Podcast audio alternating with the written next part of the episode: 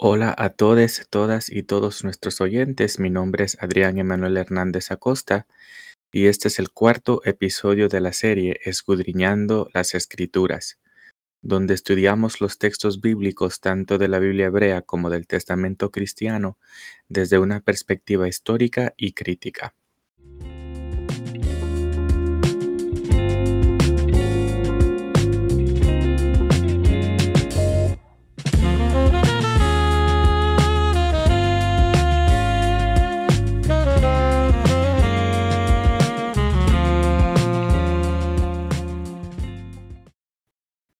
Hoy comenzamos con el Testamento cristiano, lo que la mayoría de los cristianos llaman el Nuevo Testamento. Hay varias suposiciones teológicas que hoy se consideran propiamente cristianas, pero que tienen historias sorprendentes. Eh, por ejemplo, el que Jesús haya nacido, de, haya nacido de una virgen. ¿Se acuerdan de la traducción griega de la Biblia hebrea, la Septuaginta? Ahí hay una mala traducción de un pasaje de Isaías Isaías 7:14, que traduce la palabra hebrea para mujer como virgen en el griego. Y esa versión es la que entonces em, los cristianos de los primeros siglos tienen em, y de ahí producen esa, esa idea de Jesús haber nacido de una virgen, ¿no? Como otro ejemplo, la noción de la inmortalidad del alma, que el alma vive después eh, de la muerte del cuerpo, es más una noción platónica, es decir, una noción del filósofo griego Platón que del testamento cristiano e inclusive de la Biblia hebrea. Ah, y son teólogos como eh, Agustino, em, quienes van a platonizar, por decirlo así, el cristianismo, de modo que la noción de la inmortalidad del alma se va a convertir en una creencia cristiana.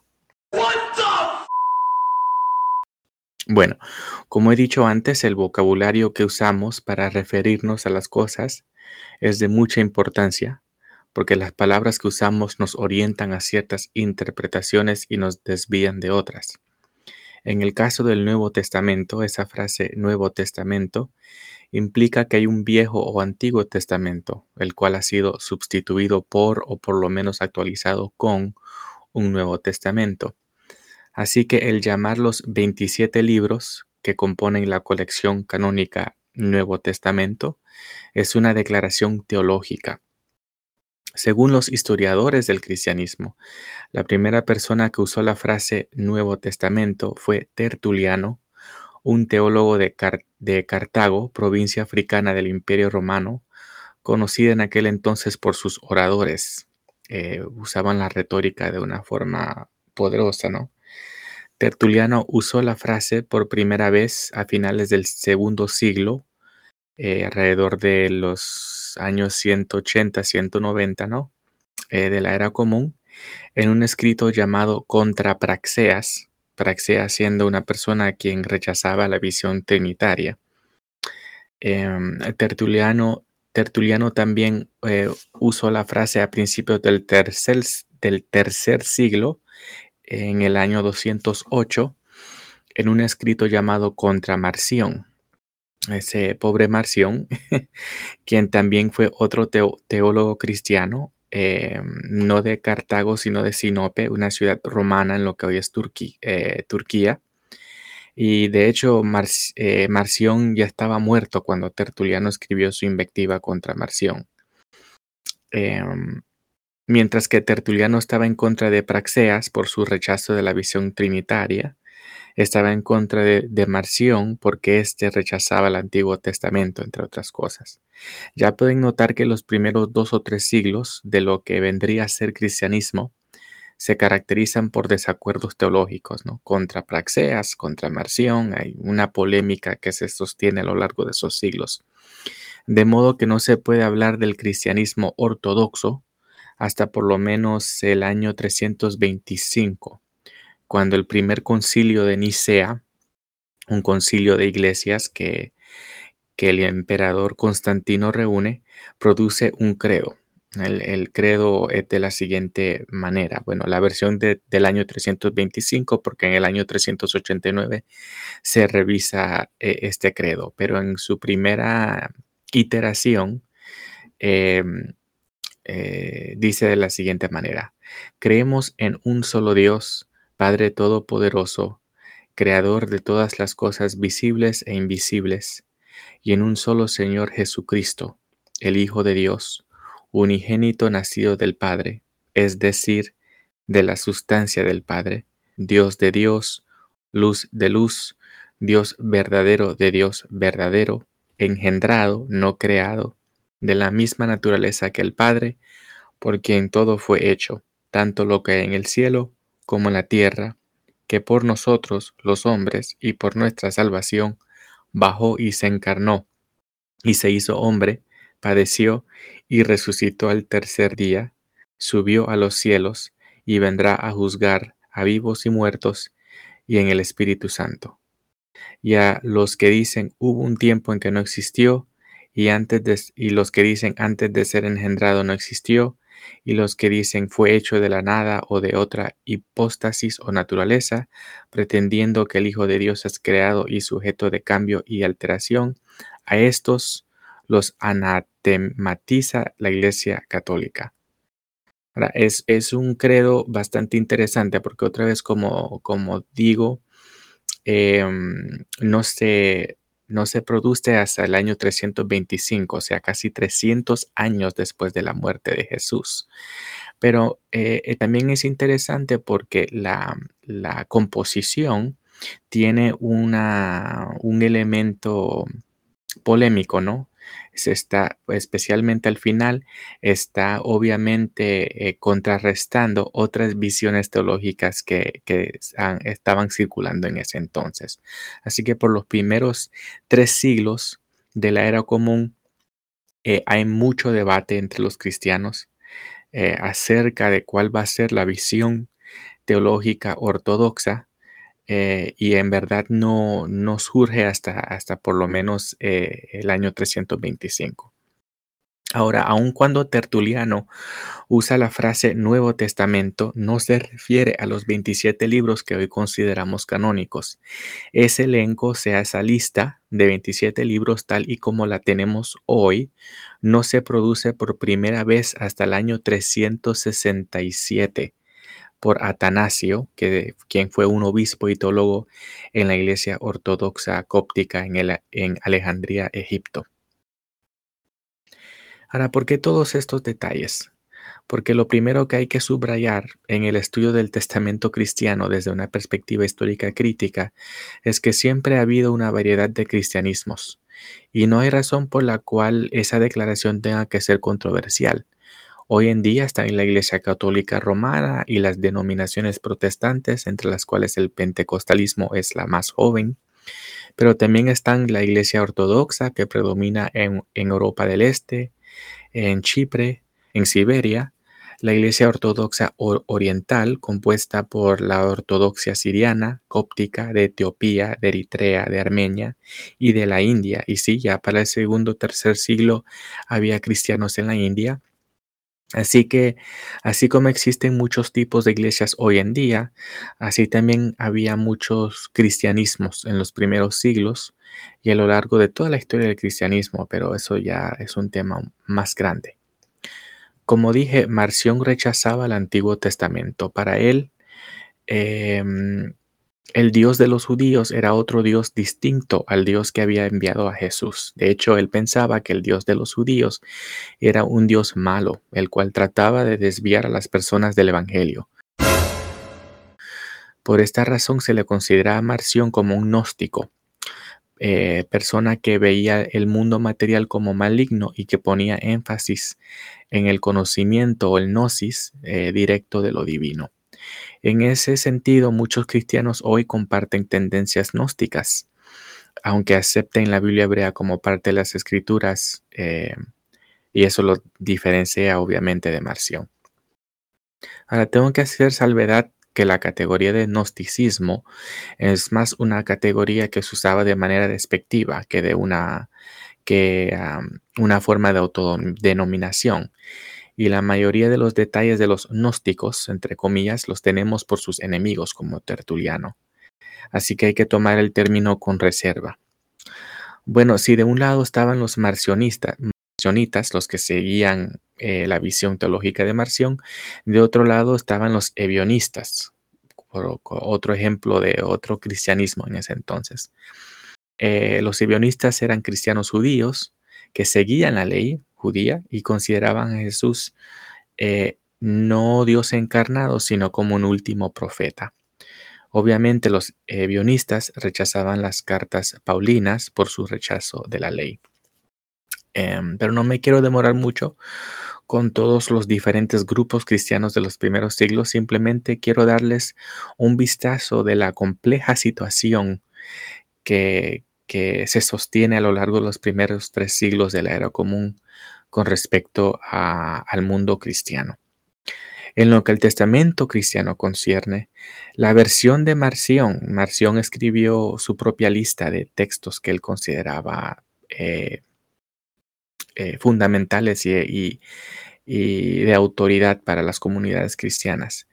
Y eh, la versión de Marción solo incluye el Evangelio según Marción, eh, que se asemeja al Evangelio según Lucas, y diez cartas paulinas, Gálatas, primera y segunda de Corintios, Romanos, primera y segunda de, Tesalonicenses, Laodicenses, que no está en el canon que tenemos nosotros, Filipenses y Filemón. Ninguno de los otros evangelios ni, cartas no paulinas como las de Juan eh, o de Pedro y tampoco está el Apocalipsis en la versión que Marción propone. Y em, esto me hace recordar que para algunos estudiosos la invención del libro eh, de, de, hojas cosidas de un lado y encuadernadas, de hecho ocurrió en estos siglos. Y para algunos de ellos em, para algunos estudiosos la razón por la cual esto sucede es porque los cristianos estaban peleando unos con otros tanto que les era más fácil referirse a un pasaje textual en forma de libro o códice que en pergamino. Los pergaminos hay que desenrollarlos y cargarlos en caja. Em, sin embargo, con los libros uno abre a la página que quiere y señala el texto que se quiere referir y ya, ¿no? Em, muy útil para las peleas. Em, para el año 300 había tantos códices como pergaminos, o sea, el número de códices coincide con estas peleas teológicas.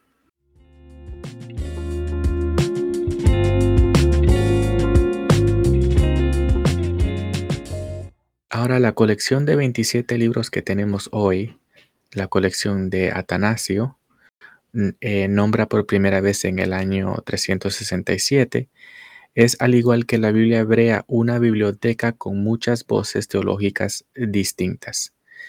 Los cristianos de los primeros siglos ya sabían esto al rechazar ciertas partes en vez de otras. Eh, primero están los tres evangelios sinópticos, Mateo, Marcos y Lucas. Eh, se cree que Marcos es el más viejo de los tres, escrito alrededor del año 70, y que Mateo y Lucas usan material de Marcos.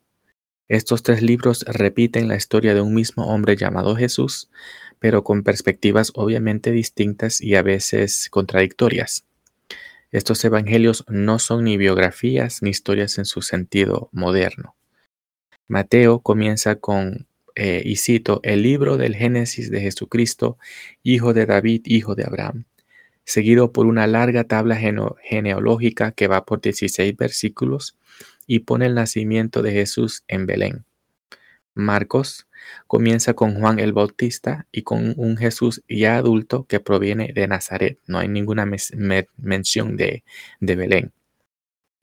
Marcos en sus versiones más antiguas también no, no tienen ninguna aparición de Jesús resucitado sino que terminan en el versículo 8 del capítulo 16, con las mujeres asustadas por el joven que les dice Jesús está en Galilea. Y en, un futuro episodio podemos hablar un poco más acerca de, de, este evangelio, el evangelio de Marcos, porque es bien eh, distinto en ese sentido, ¿no? Lucas, en cambio, comienza con una dedicatoria a un tal Teófilo, y trata de armonizar eh, las narrativas de los nacimientos encontrados en Mateo y Marcos al decir que son de Nazaret, pero que nace, nace Jesús en Belén.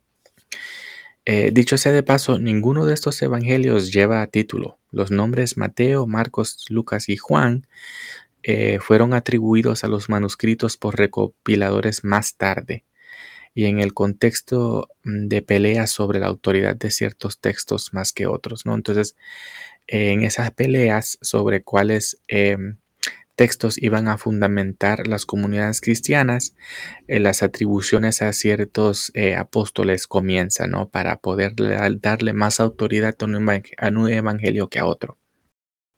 Juan, el cuarto evangelio canónico, comienza no con el nacimiento de Jesús, sino con su eterna existencia divina. Entonces ahí estamos empezando ya de una forma muy distinta. Em, y a diferencia de los evangelios sinópticos, o sea, Mateo, Marcos y Lucas, Juan tiene a Jesús constantemente enseñando eh, quién es. No, por soy la luz del mundo, la sal de la tierra, la vida, la verdad, etc. A diferencia de Mateo, por ejemplo, donde alguien le pregunta a Jesús, em, que es en capítulo 19, versículo 17, le pregunta a Jesús qué buenas cosas hay que hacer para obtener la vida eterna. Y Jesús no le responde, yo soy la vida eterna, sino que le dice, ¿por qué me preguntas qué es bueno? Solo hay uno que quien es bueno. Y eso como que nos, nos da a entender de que Jesús, por lo menos de acuerdo o según Mateo, eh, no, se, no se cree eh, divino. Es, es, un debate que hay entre los estudiosos acerca de la teología y de la cristología, para ser más particular, en el libro de Mateo. Pensaba Jesús, según Mateo, que él era em, divino o, no. Eh, además, el, Jesús del Evangelio de Juan no le interesa el diálogo. Eh, es muy mal persona con quien hablar. el, Jesús del, Evangelio de Juan no es alguien con, con cual yo quisiera tener una conversación, ¿no?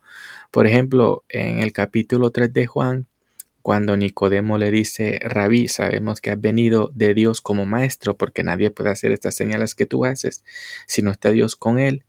Jesús eh, no le responde diciendo, sí, dices eh, lo correcto o qué bueno Nicodemo, eh, te lo ha revelado Dios, no, nada de eso, sino le responde con algo completamente diferente en tema a lo que le ha propuesto Nicodemo. Le dice, de cierto, de cierto te digo, que el que no naciere de nuevo no puede ver el reino de Dios.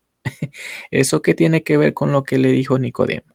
Además, la frase nacer de nuevo puede ser traducida también en, eh, del griego como nacer de lo alto. Bueno, de ahí Nicodemo le pregunta, ¿cómo puede un hombre nacer siendo viejo? ¿Puede acaso entrar por segunda vez en el vientre de su madre y nacer? Y Jesús eh, no le responde, mira, yo digo nacer de nuevo en una manera metafórica, y no hay que nacer de nuevo físicamente, no, no, sino que le dice, de cierto, de cierto te digo, que el que no naciere del agua y del espíritu no puede entrar en el reino de Dios. En otras palabras, eh, un, un cambio de tema total, ¿no? Imagínate que tú le preguntaras a alguien lo que Nicodemo le está preguntando a Jesús y que te respondan con esas, eh, esas eh, respuestas que no tienen nada que ver con la pregunta. Ahora, esos son los cuatro evangelios canónicos, los cuatro que están en el Testamento cristiano, pero hay muchos otros evangelios que no llegaron a formar parte del canon. Está el evangelio de Tomás, el de María, el de la verdad, son muchos em, que no llegaron. Pero en cuanto a la lista canónica, de ahí después de los cuatro evangelios le sigue Hechos o Hechos de los Apóstoles, también escrito por el escritor de Lucas. Y em, de hecho, eh, Hechos 1 comienza con un resumen para el mismo Teófilo, em, presentado en el primer capítulo de Lucas, como, como diciendo en el último episodio, como un repaso, ¿no? El libro de Hechos toma la forma de una crónica romana eh, propia de ese entonces, pero con el Espíritu Santo como protagonista. Y los hechos no son de los apóstoles, apóstoles sino de Pablo, el escritor de Hechos no lo considera un apóstol. Entonces, en otras palabras, esto es otro instante donde el título del libro fue añadido después y no forma parte propia del texto. Otro libro similar a Hechos es el libro llamado Hechos de Pablo y Tecla. Eh, Tecla siendo una virgen de clase alta que da todo lo que tienen por seguir a Pablo. Y ese libro tampoco llega al canon y tiene una visión muy distinta de, género a, las cartas paulinas que, terminan en el, en el canon. Así que de ahí les, después de el libro de Hechos em, sigue en las cartas paulinas. Ahora los estudiosos creen em, que siete de las trece cartas que tenemos en el, en el canon son auténticas es decir, escritas en verdad por Pablo. Y las otras seis son seudónimas o escritas por otras personas usando el nombre de Pablo. Las cartas auténticas eh, son Romanos, Primera y Segunda de Corintios, Gálatas, Primera de Tesalonicenses, Filipenses y Filemón. Las seudónimas son Efesios, Colosenses, Segunda de Tesalonicenses, Primera y Segunda de Timoteo y Tito. Esas últimas tres, Primera y Segunda de Timoteo y Tito, eh, se les considera las cartas pastorales. Y el libro más antiguo del Testamento cristiano está entre estas cartas. Eh, se cree que Primera de Tesalonicenses se escribió alrededor del año 50. Así que una de las cartas paulinas precede a todos los evangelios. Así que la, la lista eh, de libros en el Testamento cristiano no está en orden cronológico, eh, porque una de las cartas paulinas que se encuentra con, a mitad de esa lista es la más antigua, eh, el más antiguo escrito de todas. De ahí, después de las cartas paulinas, tanto auténticas como pseudónimas, siguen otras cartas como la carta a los hebreos, que ni es carta, ni está dirigida a los hebreos, sino más bien es un sermón para ser leída en voz alta a gentiles. Está Santiago, primera y segunda de Pedro, em, y segunda de Pedro es el libro eh, más tarde de la colección, ¿no? Es el libro que fue escrito lo más tarde, alrededor del año 110. Eh, así que estamos hablando de una colección eh, cuyos libros fueron compuestos entre el año 50 y el año 110. Eh, o sea, o 20 a, a 80 años después de la muerte de Jesús, ¿no? Ahí está primera, segunda, tercera de Juan y Apocalipsis, que es el libro más raro de la colección.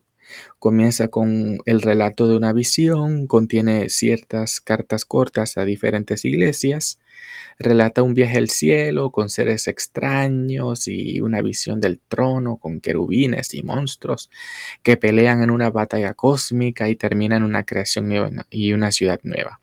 Así que termina eh, el testamento cristiano con, esta visión escatológica, eh, apocalíptica, eh, muy, muy, muy lejos de primera de Mateo, con la tabla genealógica de, Jesús.